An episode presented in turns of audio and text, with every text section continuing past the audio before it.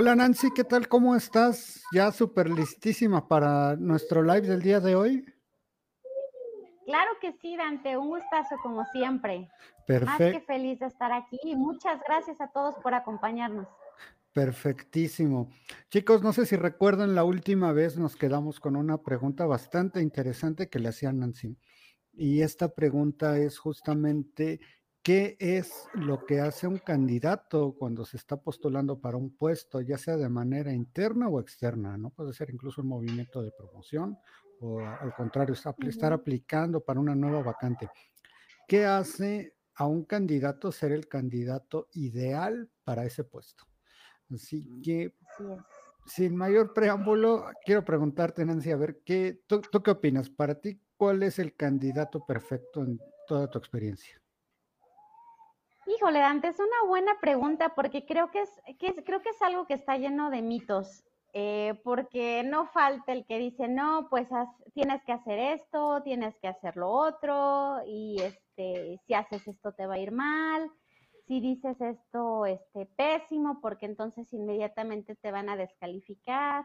Y yo creo que es algo como que, como que bastante complicado, da nervios.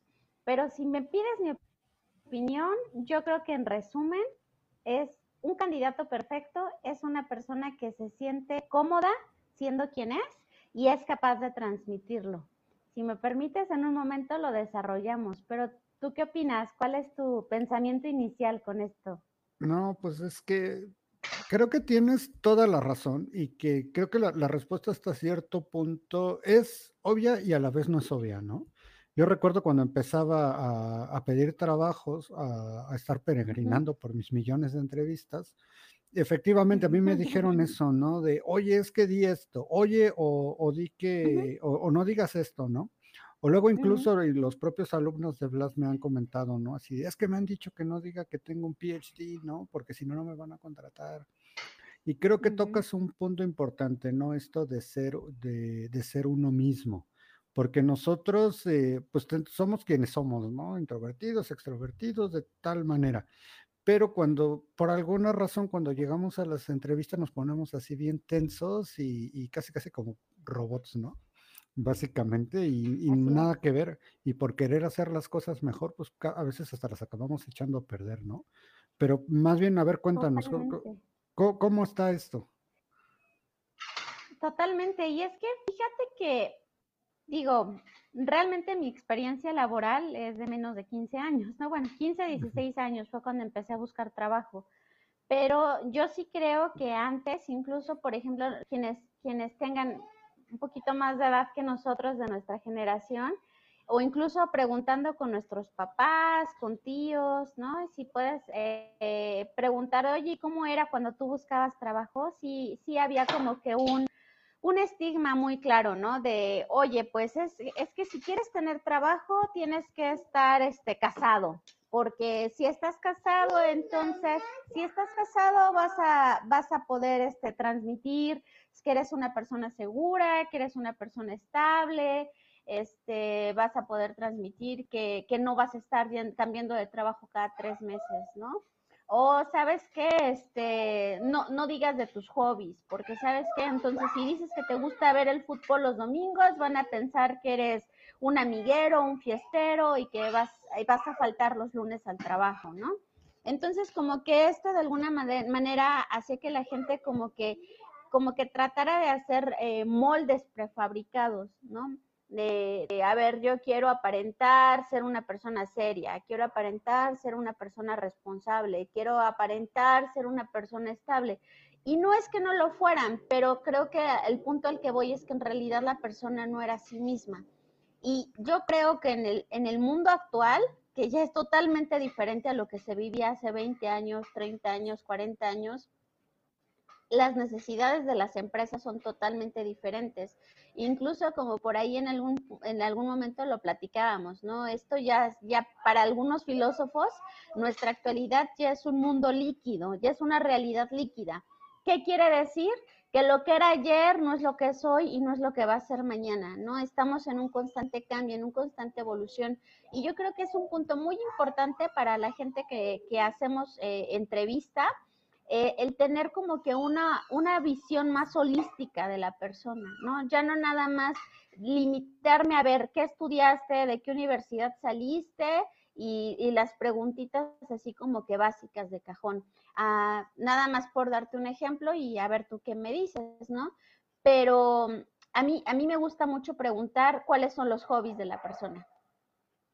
Y dices, bueno, pero pues eso qué, ¿no? Justo. Sí, eso qué, ¿por qué? ¿Qué te importan mis hobbies? ¿Qué tienen que ver mis hobbies con el trabajo? Ah, pues al menos a mí, en mi punto de vista personal y en mi experiencia, me dicen mucho. ¿Por qué?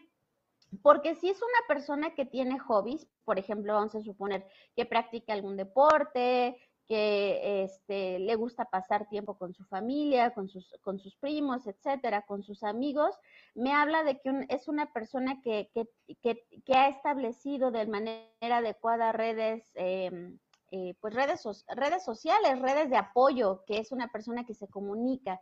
Y a mí me da un indicador, digo, obviamente no es 100% seguro, ¿no? Pero al menos a mí me da un buen indicador de que es una persona que va, que, tiene un grado de, de conciencia de sí misma y que si por alguna razón durante el trabajo se presenta alguna situación, estrés o alguna situación adversa, es una persona que va a tener la capacidad de autocontrolarse y de resetearse. Por ejemplo, de que si practica algún deporte y de repente estamos así como que en una situación muy estresante, es una persona que va a saber decir, bueno, necesito parar, voy a bajar, voy a darle aquí unas vueltas, voy a irme a jugar básquet media hora, voy a distraerme y voy a regresar. ¿Por qué? porque es una persona que, ya, ya está conectada con, ese hábito, con ese hobby, que ya sabe que es una manera en la cual se desestresa, ya sabe que es una manera en la cual se desconecta y puede regresar y retomar la atención en lo que estaba haciendo y enfocarse. En cambio, si yo veo una persona que por tratar de quedar bien o que en realidad sí sea así, ¿no? Que me dice, no, pues yo no tengo hobbies, yo casi no tengo amigos, casi no veo a mi familia, yo solo me enfoco en el trabajo, trabajo, trabajo, porque para mí lo más importante es, este, no sé, desarrollarme con éxito, para mí es señal de alarma, porque entonces es una persona que ante situaciones adversas pues puede caer en, una situación a la mejor de aislamiento, de depresión, y, que es algo que hemos visto y que desafortunadamente está pasando mucho en este contexto de la pandemia, ¿no? Donde de manera así, pues rotunda y de un día para otro nos dijeron nadie sale, todo mundo se aísla, nos dejaron sin fiestas, sin reuniones, sin restaurantes, sin sí, Happy Friday, ¿no? Y entonces, ¿qué pasó? Que mucha gente le entró el estrés, la desesperación, ¿no? Entonces, por, por solo un ejemplo, ¿no? Esos mecanismos de conexión. ¿Tú qué opinas? ¿Tú qué has visto? Fíjate que me llama mucho la atención esto que dices, ¿no? Que, que es como muy fluido ah, actualmente, estas como ritmos tanto de, de contratación como los ciclos que llevan las personas en la, en las empresas y cómo las empresas se han estado adaptando. Algo que, y justamente lo estaba razonando hoy y viene muy, muy ad hoc con lo que platicas. Eh, fíjate que hoy me di cuenta, bueno, hice esta conexión que dos de las ROs más grandes, no vamos a decir nombres, pero son súper conocidas, están poniendo contenido en LinkedIn, pero ya no es el contenido de, ay, nuestras acciones subieron tanto, ¿no? Que de repente todavía lo hay, eh, es un contenido, estaba viendo uno que le, salió la directora de, Latinoamérica y platicaba cómo era su vida diaria, ¿no? es que mira que, este, bueno, cuando salgo del trabajo, convivo con mi hijo, etcétera, etcétera. Y eh, estaba viendo otro, de otra CRO, por ejemplo, que eh, pusieron, empiezan como a, poner en el, en el escenario a, sus, a sus empleados, ¿no? Así de, ah, mira, es que cuando eh, yo cumplí tanto tiempo en esta empresa y me dieron este kit y está muy padre trabajar aquí. O sea, están como transformándose hacia este lado más, más humano, ¿no? Hacia poder darle foco al personal. Y es algo que se me hace bastante, bastante interesante porque sí me tocó, de hecho, hace mucho tiempo cuando, cuando empezaba con esto, Y me acuerdo de las preguntas que me hacían, ¿no? Como bien dices tú, ¿no? De, oye, ¿y este, estás casado? Ah, eh, ¿piensas casarte pronto? Y tal cual, ¿no? Entonces, digo, yo no entendía muy bien eh, qué tenía que ver una cosa con la otra. Eventualmente empecé a hacer las conexiones, ¿no? Con toda esta cuestión de estabilidad. Oye, pero a ver, a ver, cuéntame, tú supongo que has tenido, digo, sin decir nombres ni nada, en romper esta cuestión de confidencialidad, pero supongo que has tenido de ambos, ¿no? De, la gente que tiene, como dices tú, toda esta red de apoyo y, gente que casi casi vive para trabajar, ¿no? El puesto es como, como esto de Harry Potter, ¿no? Su Horcrux, matas el puesto y se muere la persona, ¿no? ¿Has tenido casos así?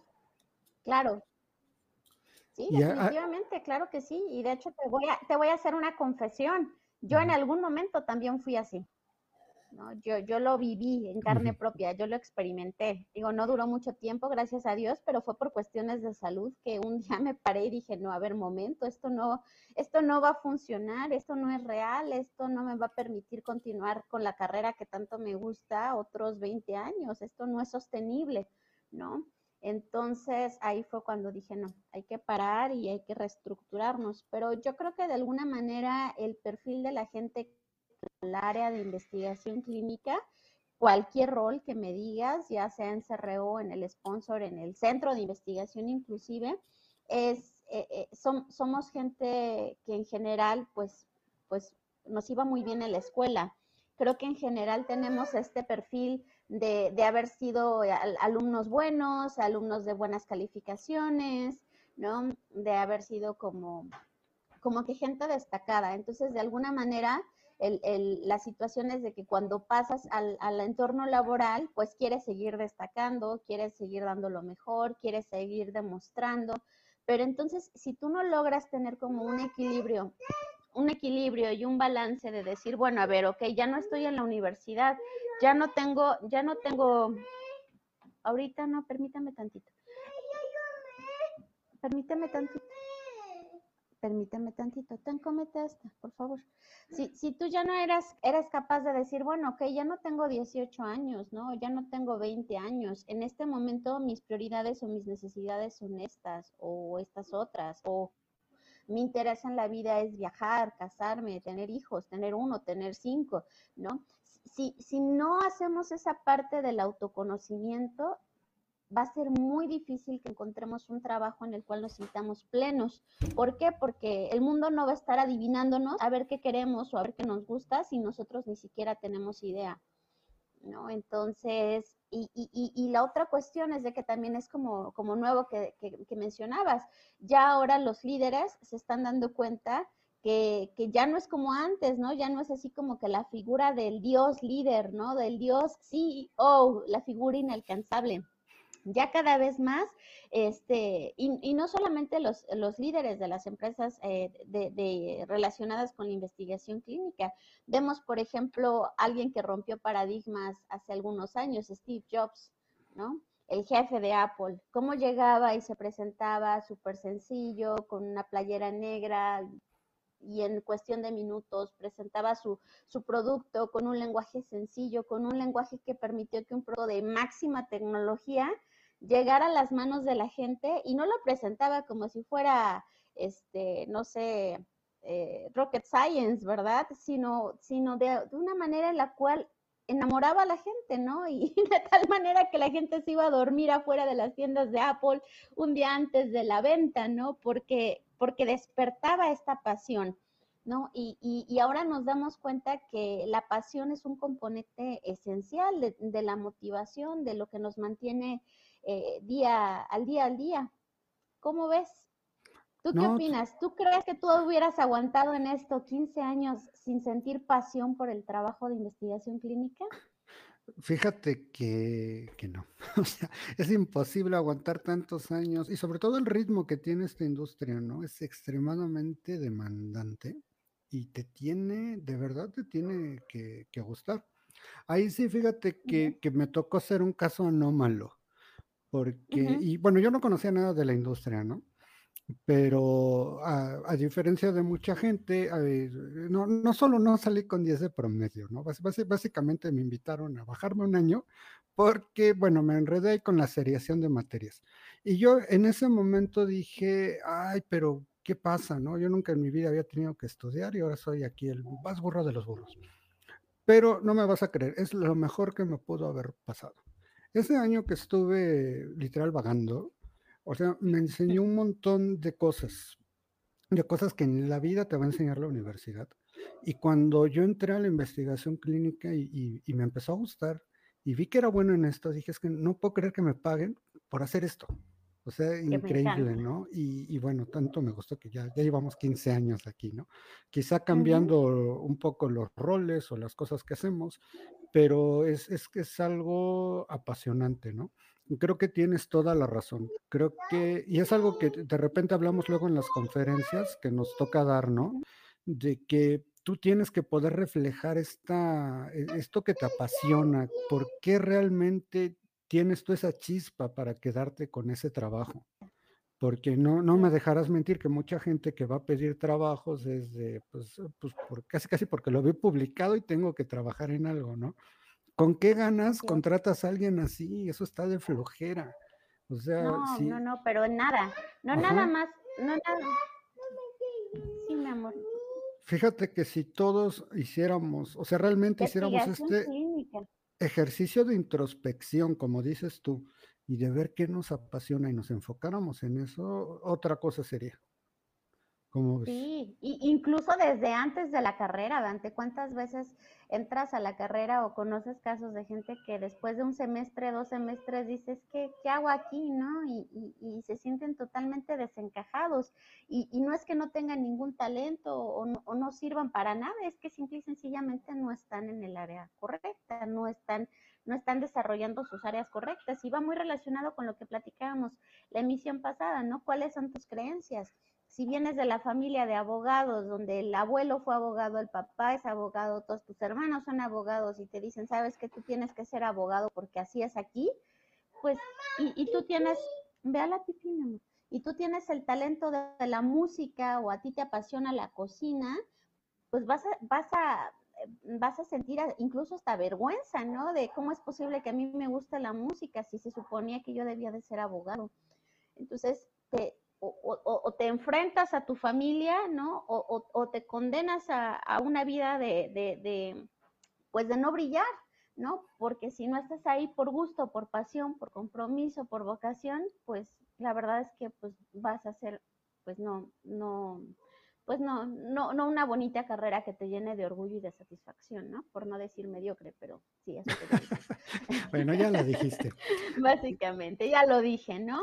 Y, y, cuántas veces así nos, nos encontramos casos, ¿no? De gente que decía, es que yo qué hago aquí, yo tendría que estar haciendo otra cosa, yo, y, y es triste, ¿no? Pero yo creo que la, la, enseñanza es de que nunca es tarde, nunca es tarde y yo creo que siempre, siempre hay una oportunidad de decir, bueno, a ver quién soy y no importa qué edad tengas, mientras estamos vivos y tengamos la oportunidad de levantarnos y tener un hoy, es, es el momento, ¿no? Y, y justamente es, es algo muy bonito porque nunca, no podemos decir, ah, bueno, es que yo encontré mi propósito a los 23 años, que fue cuando entré a la carrera de investigación clínica. Y ya de ahí encontré mi propósito y ahora que tengo 40 sigue siendo mi mismo propósito.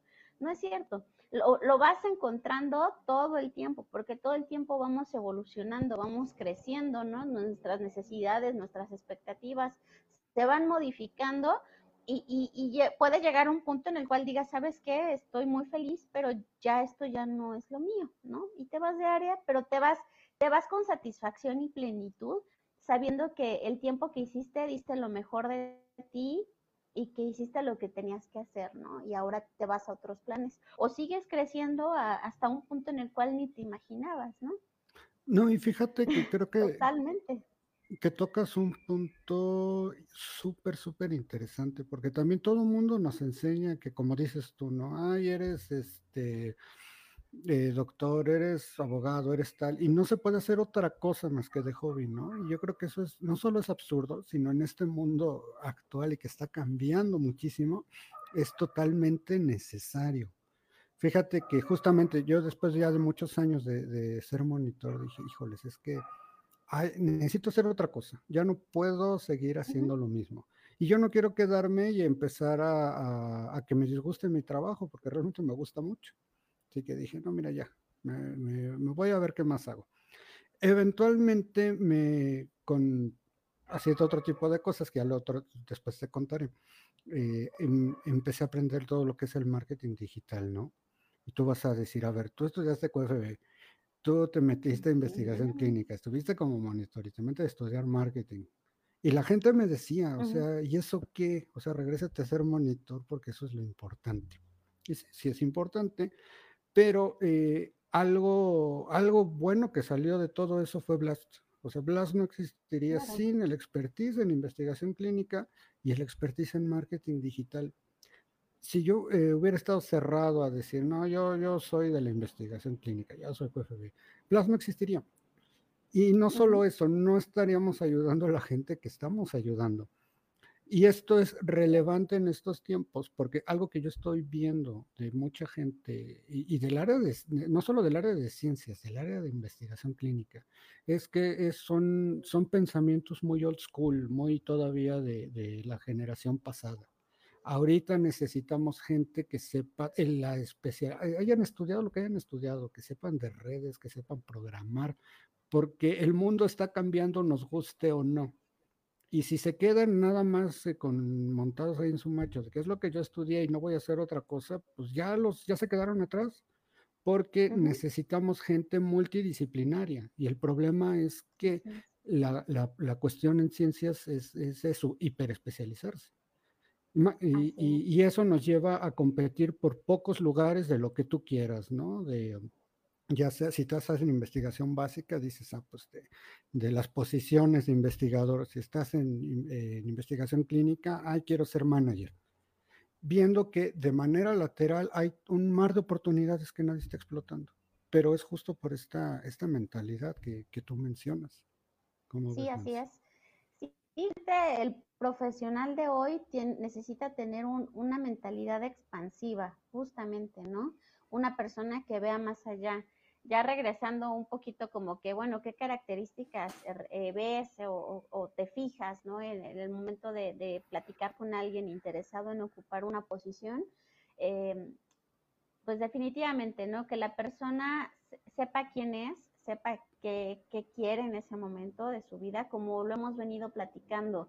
No nada más es de que, ay, que me escojan para el trabajo, no, bueno, es, un, es, es una comunicación bidireccional es, bueno, a ver qué empresa es. Para mí, una persona que no tiene ni idea de qué empresa pretende aplicar, la verdad es que sí, sí me lleva a una desilusión muy grande y a veces le pesa tanto que, no, no importa tanto el currículum, porque va relacionado con, bueno, quiere decir que estás aplicando por aplicar, entonces si al rato otra empresa X te ofrece, del mismo campo te ofrece tres pesos más, pues te vas a ir, ¿no? Porque a ti no te importa para quién trabajes, a ti te importa cuánto te paguen. Entonces, probablemente no seas la persona que yo estoy buscando. La otra cuestión es la, parte cultural, ¿no? Si, si, empezamos a platicar, ¿no? Y, y, y, y, yo, no es una cuestión de discriminación, ¿no? pero por ejemplo, hay empresas que son muy abiertas últimamente por cuestiones de derechos humanos y la tendencia internacional, ¿no? Son muy, muy, muy abiertas a, una mentalidad, este, no sé, eh, eh, eh, parte de su cultura es estar en contra de la homofobia, ¿no? Entonces, a lo mejor ah, vienes de una familia donde eso sinceramente pues te incomoda, ¿no? O no, no te sientes, no te sientes bien eh, o no te sientes bien en, un ambiente, no sé, a lo mejor por tus creencias, ¿no? No te sientes bien trabajando en un ambiente donde eh, pues estás eh, con, no sé, hablando inglés, ¿no? te incomoda, ¿no? Porque te da pena, porque no te gusta, porque no te sientes bien. Entonces, la verdad es que hay, que tener como mucho cuidado, ¿no? Ver cómo es el ambiente, ver cómo es la cultura, ver cómo es la cultura particular de la empresa, cómo soy yo, cuáles son mis, cuáles son mis valores, qué es lo que yo creo, qué es lo que yo pienso, porque no se trata de irle a hacer un servicio a la empresa de 8 a 5 y ya, ¿no? Cierro mi computadora y me voy. Se trata de, de tener, e, es una relación, es una interacción, es un complemento. Tú le vas a dar tu talento a la empresa, pero la empresa también te va a dar a ti, también te va a enriquecer a ti. Por ejemplo, algo muy bueno es la gente que me pregunta, oye, ¿y cómo vas a evaluar mi desempeño? Súper pregunta. Oye, y este, aquí, ¿cómo es, cómo es el crecimiento? Súper pregunta. Tomen nota, chicos. O sea, una persona que se tomó el tiempo. sí, una persona que se tomó el tiempo de investigar. Oye, ¿por qué quieres entrar a trabajar aquí? No, pues es que esta empresa es tal, tal, tal, se ganó el premio tal, ¿no? Es líder en el mercado por tal, tal y tal, y yo quiero entrar en esto, ¿no? Wow, entonces le investigaste. Oye, y, y de respecto a la posición, que te sepan de la posición, ¿no? Que tomaron, se tomaron la molestia de platicar con alguien, aunque sea por, por redes sociales, ¿no? Por LinkedIn, de, oye, este, me interesa entrar aquí, ¿tú crees que tenga el perfil? Cuéntame un poquito del trabajo. Que veas que la persona le echó ganas, que, como decimos en México, ¿no? Un poco de, ya me vi, que esa persona ya se vio ahí, ya se vio parte del equipo, que ya se vio trabajando ahí contigo, que casi, casi, y, que se siente cómoda, ¿no? Que se siente cómoda platicándote de sus logros, platicándote de que no sea chica. Digo, nervios, pues a cualquiera nos da nervios, ¿no? Los nervios son muy normales, pero que no sea chica. Y, y chicos, si ustedes tienen un posgrado, si ustedes tienen un doctorado, no se chiquen y si en el trabajo o en algún momento les dicen, oye, oye, no digas que tienes doctorado, eh, pues para que el, manager no se sienta, no se sienta mal y te den oportunidad de trabajar ahí. De verdad ustedes quieren trabajar ahí, ¿no? Donde tienen que rebajar sus talentos, donde tienen que rebajar, al contrario, ¿no? Cuando han platicado conmigo, yo les digo, no, pues presúmelo, está padrísimo, ¿no? es, es, algo de lo cual tienes que estar orgulloso, independientemente de que llegues sin experiencia, el hecho de decir tengo un doctorado es, bueno, por lo menos soy resiliente, por lo menos sé trabajar en equipo, por lo menos sé perseguir mis por lo menos sé este, salir adelante en las adversidades, porque si algo tiene un doctorado son adversidades, ¿no? Entonces, no usar las cosas eh, que has hecho en tu contra, sino al contrario, a tu favor, para explicar quién eres y por qué quieres estar ahí. Yo creo que son tips a lo mejor como muy chiquitos, Dante, pero creo que al final del día sí son valiosos cuando, cuando llegamos y, queremos aplicar para una posición. Claro, y creo que al final marcan la diferencia. Es eh, pues justamente algo de lo que hablamos frecuentemente con los alumnos, ¿no? Es como estar sumando moneditas tanto que te desmarquen del resto como que la empresa pueda ver qué puedes aportar para la empresa, ¿no? Que realmente quieras trabajar ahí y te entusiasme el, lo que, el proyecto que está llevando a cabo la empresa, ¿no? Creo que es, es fundamental, Nancy. Así es, así es. Y, y, lo más importante es que no te dé miedo demostrar esa, esa pasión, ese interés, esa, esa motivación. Al menos a mí algo que me gusta mucho de la gente con la que trabajo en investigación clínica, sí es que le echan ganas, son muy inteligentes, muy competentes, ¿no? Pero cuando a mí me dicen, oye, ¿sabes qué? Es que a mí se me hace increíble que mi trabajo ayuda a que tengamos medicamentos más seguros y, efectivos, es así de, wow, hablamos el mismo idioma, ¿no? Porque al final del día la investigación clínica de eso se trata, ¿no? de que no volvamos a repetir incidentes trágicos en la historia de la humanidad, donde se hacían experimentos con las personas sin su consentimiento o sin ningún tipo de regulación ética, sin ninguna base científica. Ahorita todo lo que se ha construido y el esfuerzo de millones de profesionales en todo el mundo va por ofrecer alternativas que realmente sean seguras, ¿no? Entonces, eso es así como que, wow y a toda la gente que nos está escuchando que de alguna manera ha participado, por ejemplo, en estudios de COVID, como paciente, como coordinador, como, como médico, como monitor, como gerente, quien sea, cualquier rol, la verdad es que así mis respetos. Y es una experiencia que dices, pues yo puse mi granito de arena, ¿no? Yo, yo ayudé a que saliera esta vacuna, yo ayudé a que se desarrollara esta vacuna y es algo casi casi que le puedes contar a tus nietos, ¿no? Ya para la posteridad. Yo participé en un estudio para, para una pandemia que le, que le dio, que puso a la humanidad de rodillas y que la humanidad sacó lo mejor de sí, demostramos de qué estamos hechos y lo que podemos hacer y es salir adelante, ¿no? salir adelante juntos.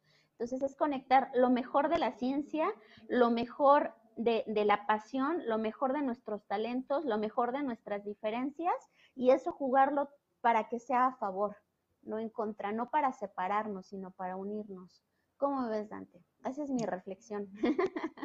no, pues que ¿qué le puedo añadir? O sea, totalmente de acuerdo. Es eh, pues justamente enfocarnos por esa, por ese camino, ¿no? No, no, no es tanto la suma de, de, credenciales que muestren, que sí, evidentemente importan, pero pues es básicamente trabajo de personas con personas, ¿no? Y quiero hacerte una pregunta bien, bien, bien interesante, Nancy. A ver, tú, tú, dime si estás lista, porque prepárate con esto. Fíjate que, que, yo en mis muchos años de que, he estado en esto, me ha tocado ver mucha gente que, que me, que, viene y me dice, oye, fíjate que me ofrecieron un trabajo en la de enfrente o la de al lado, ¿no? O en la compañía de la vuelta. Ah, ok. ¿Cómo le digo a mi eh, manager, que, a mi line manager que ya, que hasta aquí llegamos? ¿Cómo renuncio? exactamente, en otras palabras, ¿cómo renuncio? No, Dante, eso déjamelo de tarea, lo tengo que meditar. Muy bien, pues entonces lo vamos a platicar la siguiente semana. ¿Cómo renunciamos? Porque hablamos mucho de cómo nos tienen que contratar, ¿no? Y está bien, pero también es, un ciclo y cada vez estamos menos tiempo en las empresas, entonces eventualmente vamos a tener que renunciar o no renuncian, ¿verdad? Pero bueno, supongamos que tenemos que renunciar. ¿Cómo renunciamos? Así que nos quedamos con esa pregunta y nos vemos la siguiente semana, el siguiente miércoles a las 20 horas por su plataforma favorita. Entiéndase, LinkedIn o Facebook. Y eh, también si ustedes quieren, eh, tienen alguna inquietud de cómo, cómo podemos apoyarlos a, llegar a sus metas en Blast Academy, en la sección de comentarios está el link para que puedan agendar una llamada totalmente gratuita. Esto es, no vendemos nada de nada, es simplemente ver si nosotros los podemos ayudar, básicamente. Y eh, también los invito a que pues, nos sigan en todas nuestras redes. Estamos LinkedIn, Facebook, Instagram, tanto de Blast Academy como en los míos de Dante Alucin. Así que pues muchas gracias chicos por vernos, por su tiempo. Y si tienen cualquier duda o pregunta que quieren que tratemos, que respondamos, pues escríbanla. Que no les dé pena, no les dé pena, de verdad no les vamos a decir nada más que la pura verdad y algo que les sea útil. Así que el pues mundo de hoy ya no es para que te dé pena.